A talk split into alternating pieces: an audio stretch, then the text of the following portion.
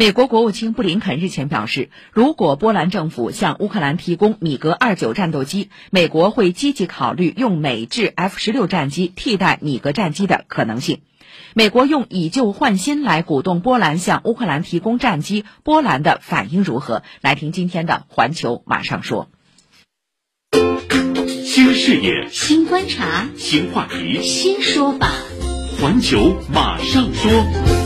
大家好，我是小马。波兰昨天突然宣布要把仓库里所有的俄制米格二十九号战机转交给美国，而且是直接运到美军所在的德国拉姆施泰因空军基地啊！这到底是什么意思呢？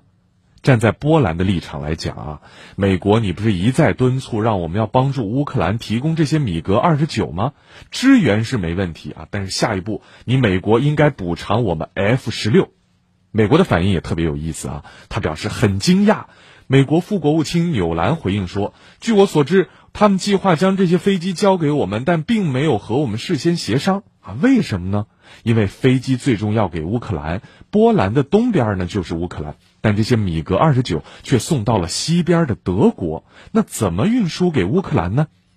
波兰的举动啊，也可以理解，因为俄罗斯已经明确说明将攻击任何携带武器进入乌克兰的车队，更别提战机从波兰直接飞入乌克兰，那那是有可能挑起战争的。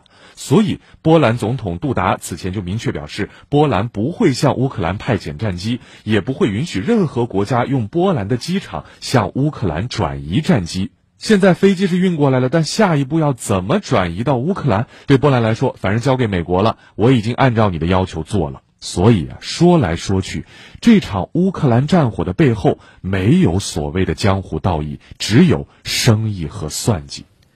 好的，感谢小马。